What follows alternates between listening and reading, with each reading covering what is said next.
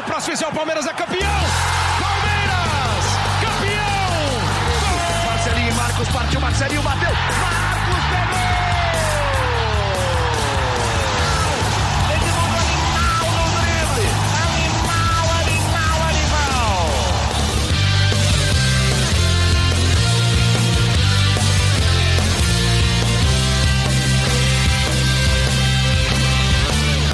Fala, torcida palmeirense. Meu nome é Henrique Totti. Começa agora a edição 79 do GE Palmeiras, o podcast semanal sobre o Verdão no GE. A busca por um novo treinador continua a todo vapor. A comitiva do Palmeiras segue no Equador para negociar com Miguel Ángel Ramírez, o técnico do Independiente del Valle. E para trazer todas as novidades dessa negociação, eu estou aqui com o Zé Edgar, setorista do Palmeiras. É, Zé, tem jornalista gringo falando que melou, mas a gente não tem nada certo ainda, né? Quais são as novidades? Traz pra gente. Fala, meu amigo Henrique Totti, fala torcida palmeirense, fala ouvintes do podcast. Primeiramente, mais uma vez é um prazer estar aqui com vocês. E a novidade que a gente pode trazer é que ainda não há nenhuma definição, né? Agora estamos falando exatamente do dia 20 de outubro de 2020, às 14 horas e 55 minutos, que é quando ocorre essa gravação que vocês estão ouvindo aqui durante o dia segue muito mistério dos dois lados, inclusive, né? Tanto do, do Palmeiras quanto do Independiente Del Valle. É, a gente tem apurado, tem ouvido muitas pessoas e, e, há bastante informações desencontradas, assim, né? Mas pelo que a gente apura, pelo que a gente publica e o que a gente pode dar de informação, é que há um otimismo ainda do Palmeiras em relação ao Miguel Ramírez. É, o Rafael Zarco, nosso repórter do, do GE, também publicou ontem que já há um acerto né, entre as duas partes, entre Ramires e Palmeiras, né, que rolou no último fim de semana uma reunião virtual do Anderson Barros com o técnico Miguel Ramírez e que ali eles já meio que pré-acertaram né, as condições para ele assumir o Palmeiras, mas obviamente tudo vai depender principalmente dessa terça-feira, porque o Palmeiras, a comitiva do Palmeiras está no Equador desde segunda, né? Foi o Anderson Barros, que é o diretor de futebol, foi o Paulo Boazzi, que é o vice-presidente, um dos vice-presidentes do Maurício Gagliotti, e um advogado também está lá, né? E esse advogado é o mesmo que também, por exemplo, foi envolvido na operação que trouxe o Matias Vinha.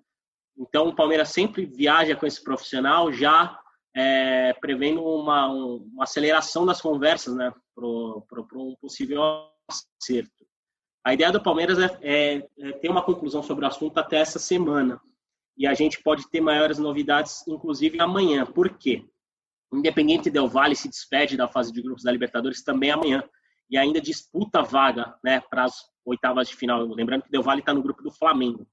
O Del Valle joga um, um duelo regional contra o Barcelona do Equador e está muito perto de se classificar para o mata-mata. E esse é um legado, diríamos assim, que o Miguel quer deixar antes de, de, de sair da equipe equatoriana. Uhum. Mas tudo, tudo, tudo vai depender do, do, das conversas que vão acontecer, principalmente hoje, nessa terça-feira, entre Palmeiras, Del Valle e Miguel Ramírez.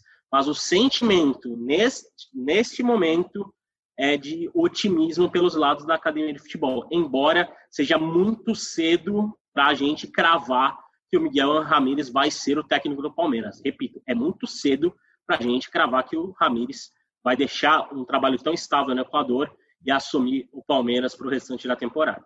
Então agora, 14h58 do dia 20, a sensação é de otimismo e você falou... Eu falei uns quase cinco minutos.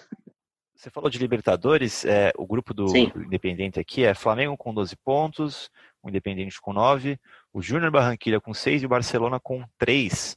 O Flamengo pega o Júnior e o Independente pega o Barcelona. O, o Independente só não passa se o Júnior ganhar do Flamengo no Maracanã e o Independente perder do Barcelona em casa. É difícil não passar, né? É bem provável, é bem provável, apesar da goleada né, que, o, que o Del Valle do Ramirez sofreu para o Flamengo, é um trabalho bem estável. É um trabalho. A gente ainda pode. A gente fala tanto do Miguel Ramírez desde o ano passado, pela campanha do, do Independiente Del Valle na Sul-Americana, mas a gente esquece que o trabalho do Ramírez é um trabalho recente. O Miguel Ramírez era, é, assumiu o time profissional do Independiente Del Valle em maio do ano passado, ou seja, é pouco mais de um ano que ele é treinador profissional. foi a primeira vez que ele assumiu um time profissional foi justamente no Independiente Del Valle, porque ele chegou lá no Equador para trabalhar com a categoria de base, que sempre foi uma especialidade dele. Né? Aliás, inclusive, né, de acordo com, voltando ao assunto da, da matéria do nosso Rafael Zarco, é, o, esse trabalho com a categoria de base que o Palmeiras tem implementado muito esse ano, né, com a promoção de mais jogadores, é uma coisa que é vista com bons olhos pelo, pelo, pelo, pelo Ramires, porque o Del Valle ele trabalha muito com as canteiras e num ano de dificuldade financeira, em um cenário sul-americano que cada vez é mais subvalorizado, né, que a concorrência com a Europa é cada vez mais difícil, a base sempre salva, como diria um amigo meu, e o Ramires tem esse olhar carinhoso com a base e aprova essa política que o Palmeiras tem usado esse ano. E é justamente isso, né? Como, a gente falou, o Del Valle deve classificar para o mata-mata. Aliás, seria bem irônico se o Del Valle fosse como segundo colocado, né? E no, vai que o, e o sorteio definisse um duelo entre Palmeiras e Del Valle. É, a base do Palmeiras, que inclusive eu, eu vi recentemente um, uma coisa nada a ver com o assunto Miguel Angel, mas eu vi o vídeo de um Giovanni Henrique da base do Palmeiras, moleque tem 16 anos. O Palmeiras ganhou do, da Chapecoense de 7 a 0 Sim. Esse moleque jogou.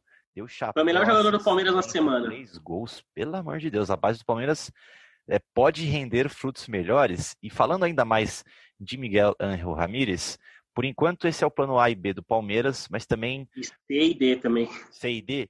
Então, talvez um, um, plano E ali possa ser o argentino Heinz, que a gente falou aqui. E eu pedi ajuda para um cara que entende tudo e mais um pouco de futebol sul-americano, para dissecar um pouco o trabalho desses dois treinadores. Esse cara é o Léo Lepre, inclusive ele e o Cauê Dias fazem um podcast sensacional sobre futebol sul-americano que chama La Pelota. É só buscar na nossa página de podcast que vocês acham, La Pelota, depois pesquisem aí. É, o Léo evidenciou umas coisas interessantes sobre esses dois técnicos. Vamos ouvir o Léo. Olá, amigos. Bom, para falar um pouco sobre é, os estrangeiros que estavam, que estão na pauta do Palmeiras, é o que tudo indica, o Palmeiras vai fechar mesmo com o técnico espanhol Miguel Ángel Ramírez, né, técnico do Independente Del Valle.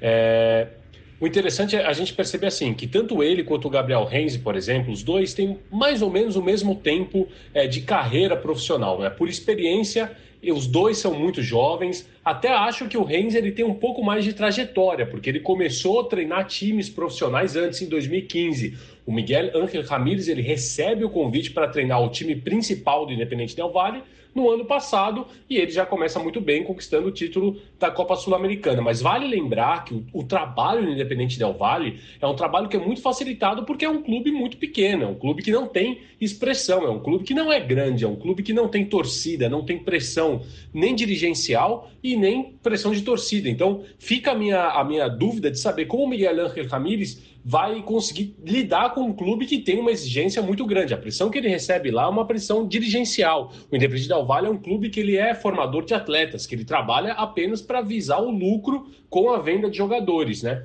Já o Gabriel Renzi, ele vem de uma cultura muito futeboleira, que é a cultura na Argentina, né? Ele, ele treinou times historicamente importantes na Argentina, como foi o Argentino Júnior, com quem ele conquista a Série B né, na Argentina e conquista, leva de novo o Argentino Júnior à primeira divisão. O Argentino Júnior, inclusive, que é o, é, o, é o, time do presidente da Argentina, o Alberto Fernandes, que sempre fez muito elogios é, ao trabalho do Gabriel Renzi. O Renzi, além de tudo, ele depois ele treina no Velho Sárcio. Um ponto comum é, entre esses dois, e, e, no Velho Sárcio ele faz boas campanhas, né? Ele vai, é, é, tanto que ele vai numa, numa escalada, ele pega um time que estava muito mal economicamente, ameaçado pelo rebaixamento, ele consegue no primeiro ano dele livrar o Vélez do rebaixamento, no segundo ano ele consegue uma sexta colocação e no terceiro ano dele à frente do Vélez, um terceiro lugar. Ele sai do Vélez porque ele tem uma desavença com a diretoria, muito por conta do que aconteceu com o Osório aqui no São Paulo. A diretoria começou a vender muitos jogadores que ele, Renzi, tinha conseguido talhar ali na base. Aliás, esse é o ponto comum que eu queria dizer, tanto do trabalho do Renzi quanto do trabalho do Miguel Ángel Ramírez. Ambos os treinadores valorizam muito as categorias de base, né? Um porque é, foi formado nisso, que é o caso do espanhol, que só trabalhava com categorias de base, com formação de atletas,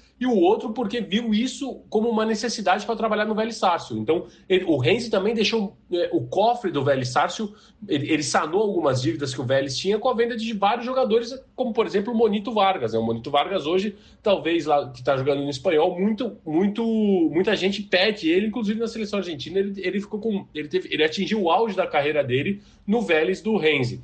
O problema é justamente o temperamento. Eu acho que tempera...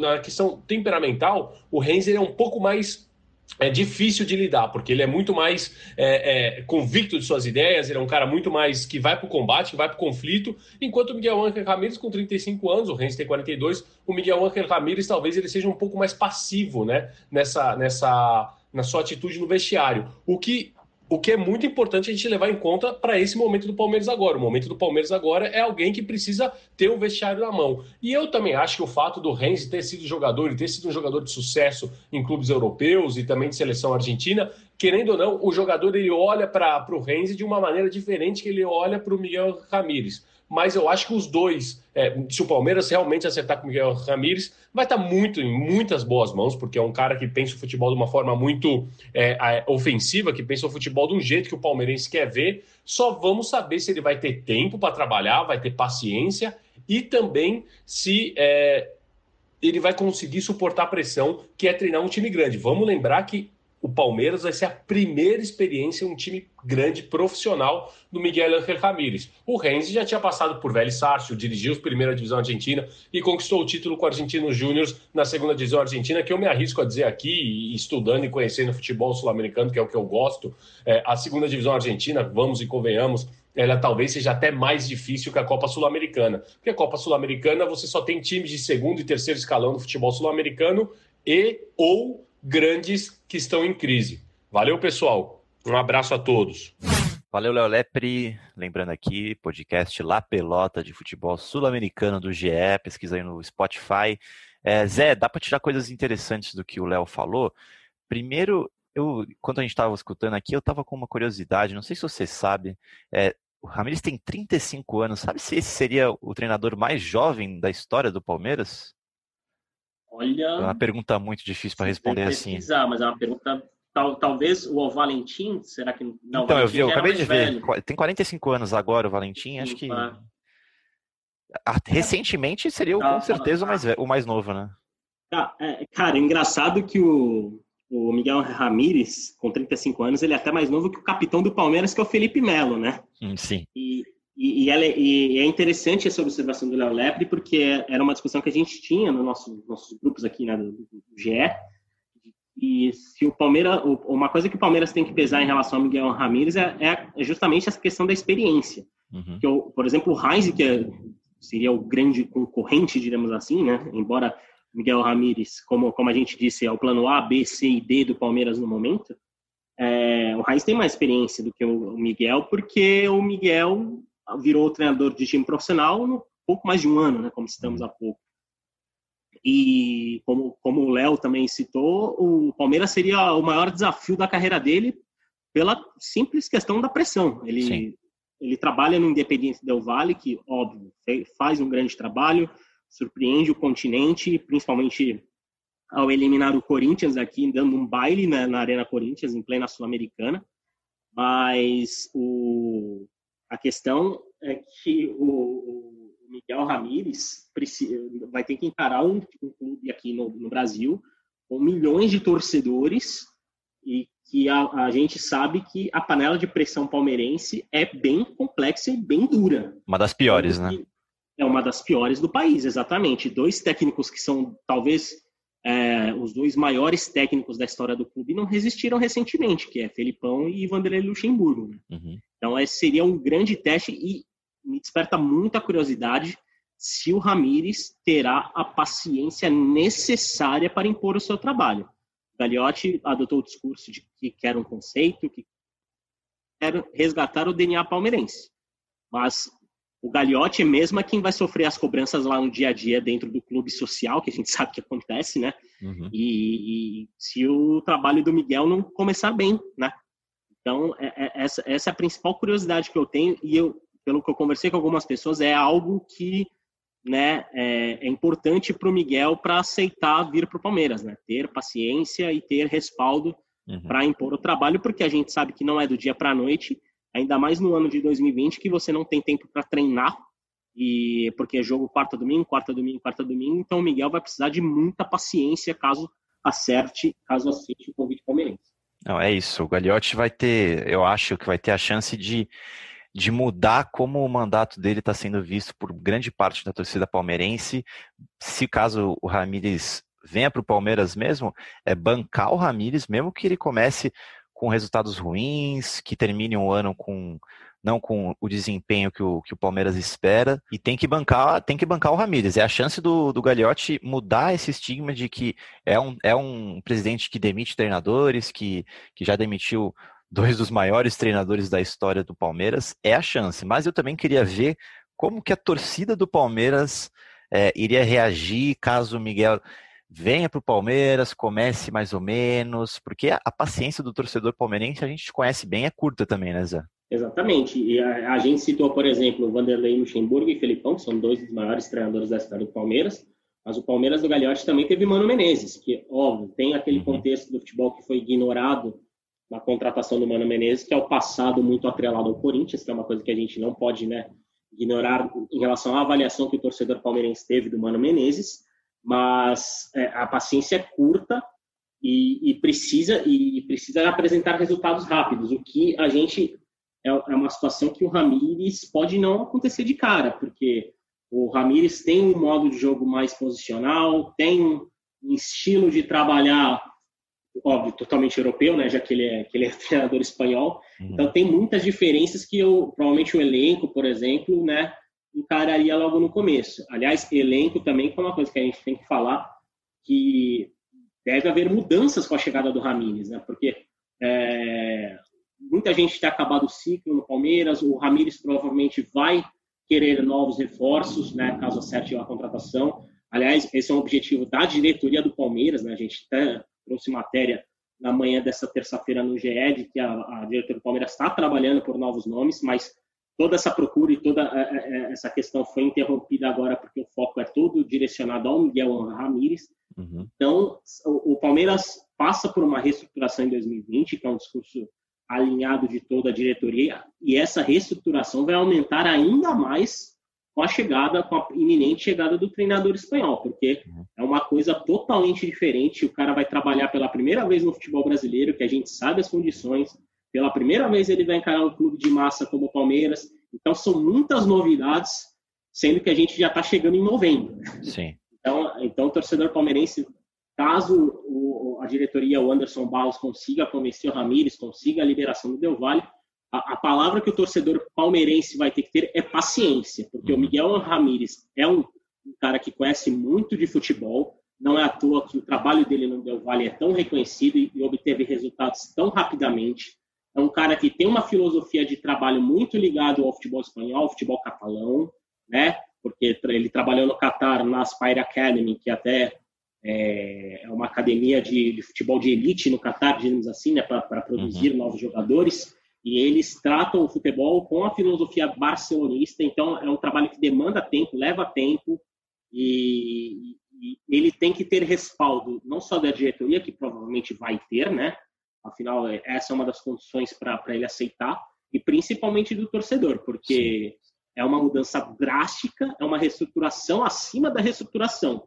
E, tra e trazer o Miguel Ramírez é trazer resultados a médio prazo. Mas uhum. como a médio prazo, o torcedor no curto prazo tem que ter paciência e saber que tropeços vão acontecer. Sim. E talvez alguns tropeços traumatizantes. Acho que um exemplo que a gente pode citar recente que aconteceu no Brasil é o Jorge São Paulino Santos, em que terminou a temporada encantando a todos, mas as pessoas, mas as pessoas esquecem que no Paulistão ele tomou cinco gols do Ituano. Né? Sim, foi eliminado nas Copas, né?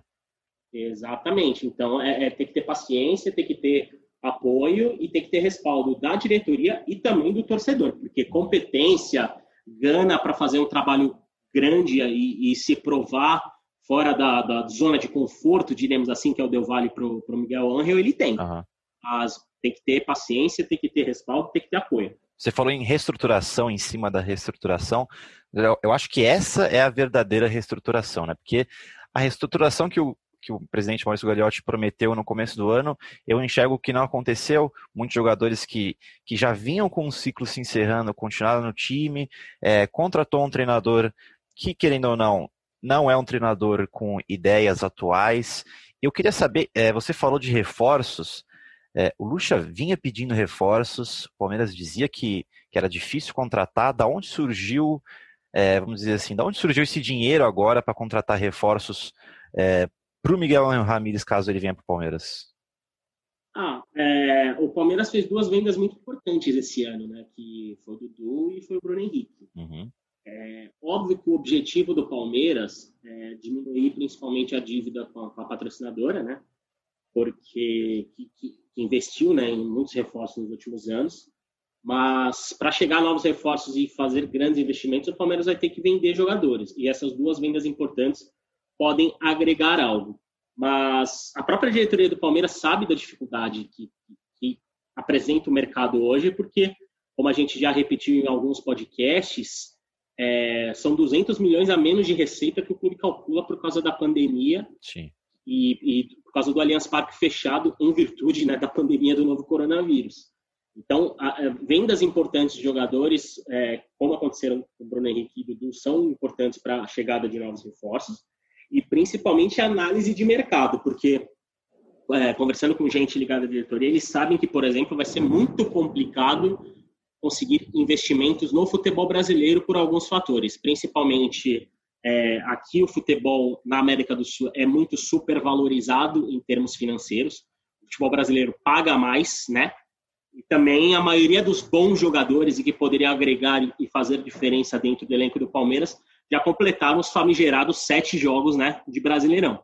E, então o Palmeiras enxerga o mercado sul-americano e aí o Miguel Ramírez também seria um nome importante para conseguir reforçar o elenco. E, e, e o mercado sul-americano, a gente sabe que, que é um mercado que tem um potencial financeiro menor do que o Brasil, mas e que um clube como o Palmeiras, diante de, de, de todos os atrativos, soa como muito interessante para a maioria dos jogadores que estão atuando, inclusive a Copa Libertadores. É isso. É, mais informações sobre Miguel Ramírez, você que está escutando a gente, vê no ge.globo Palmeiras e nos twitters do Zé, que é arroba Zé Edgar, no do Felipe Zito, arroba Felipe Zito, e no do Fabrício Crepaldi, que é arroba Facrepaldi. Agora, antes da gente terminar, Zé, a gente estava falando antes de começar a gravar aqui, é, da pior sequência do Palmeiras nos últimos anos. É, conta pra gente, que sequência que é essa?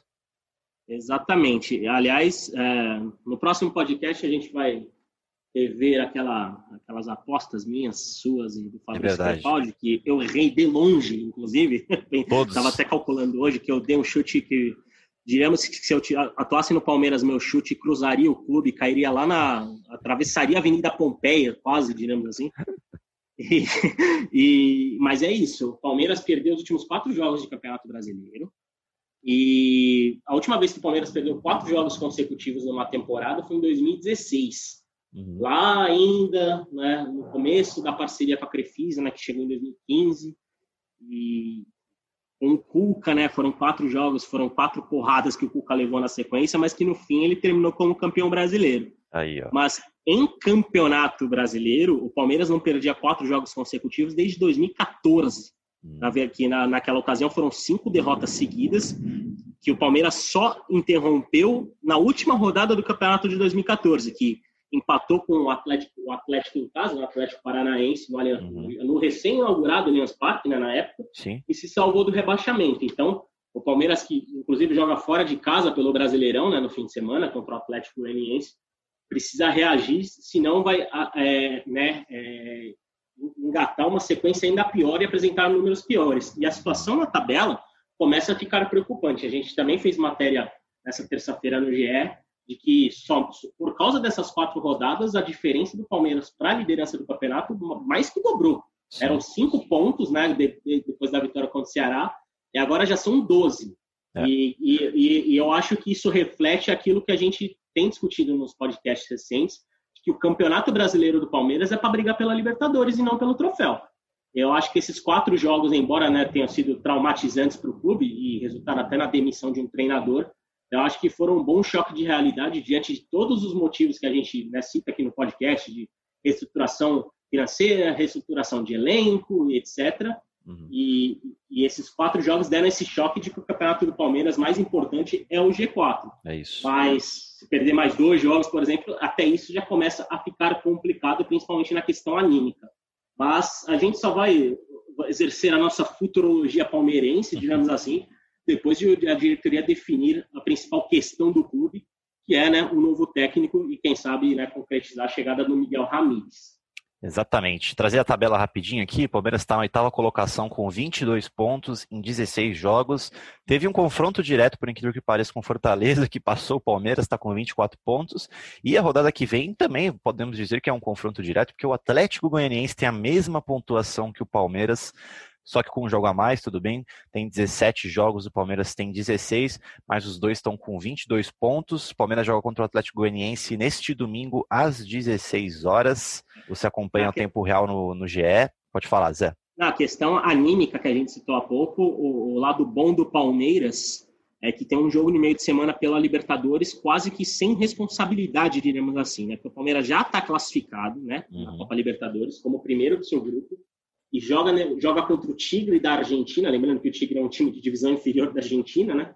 Sim. É, em casa para carimbar a melhor campanha da etapa de grupos. Ou é seja, se o Palmeiras fizer minimamente a sua obrigação, volta a vencer, classifica como o melhor time da Libertadores na etapa de grupos e recupera parte da confiança perdida com as últimas quatro derrotas no Brasileirão. Assim, se não ganhar do Tigre, que fez um ponto no grupo B do, da Libertadores, tomou 12 gols, fez 3 gols, eu não sei mais o que falar nesse podcast aqui. Mas beleza, vamos esperar para ver o que vai acontecer nesse jogo. É, e a gente vai encerrando o episódio 79 por aqui. Foi mais curtinho porque a qualquer momento podemos ter atualizações sobre Miguel Angel. E aí a gente volta com um podcast novo. É, valeu, Zé. Lembrando que você escuta a gente em ge.globo Palmeiras, no Spotify, no Pocket Cast, no Google Podcast e na Apple Podcast. Fiquem ligados no ge.globo Palmeiras para mais informações. Muito obrigado pela audiência, voltamos a qualquer momento e partiu Zapata. Partiu Zapata, sai que é sua, Marcos! Bateu para fora!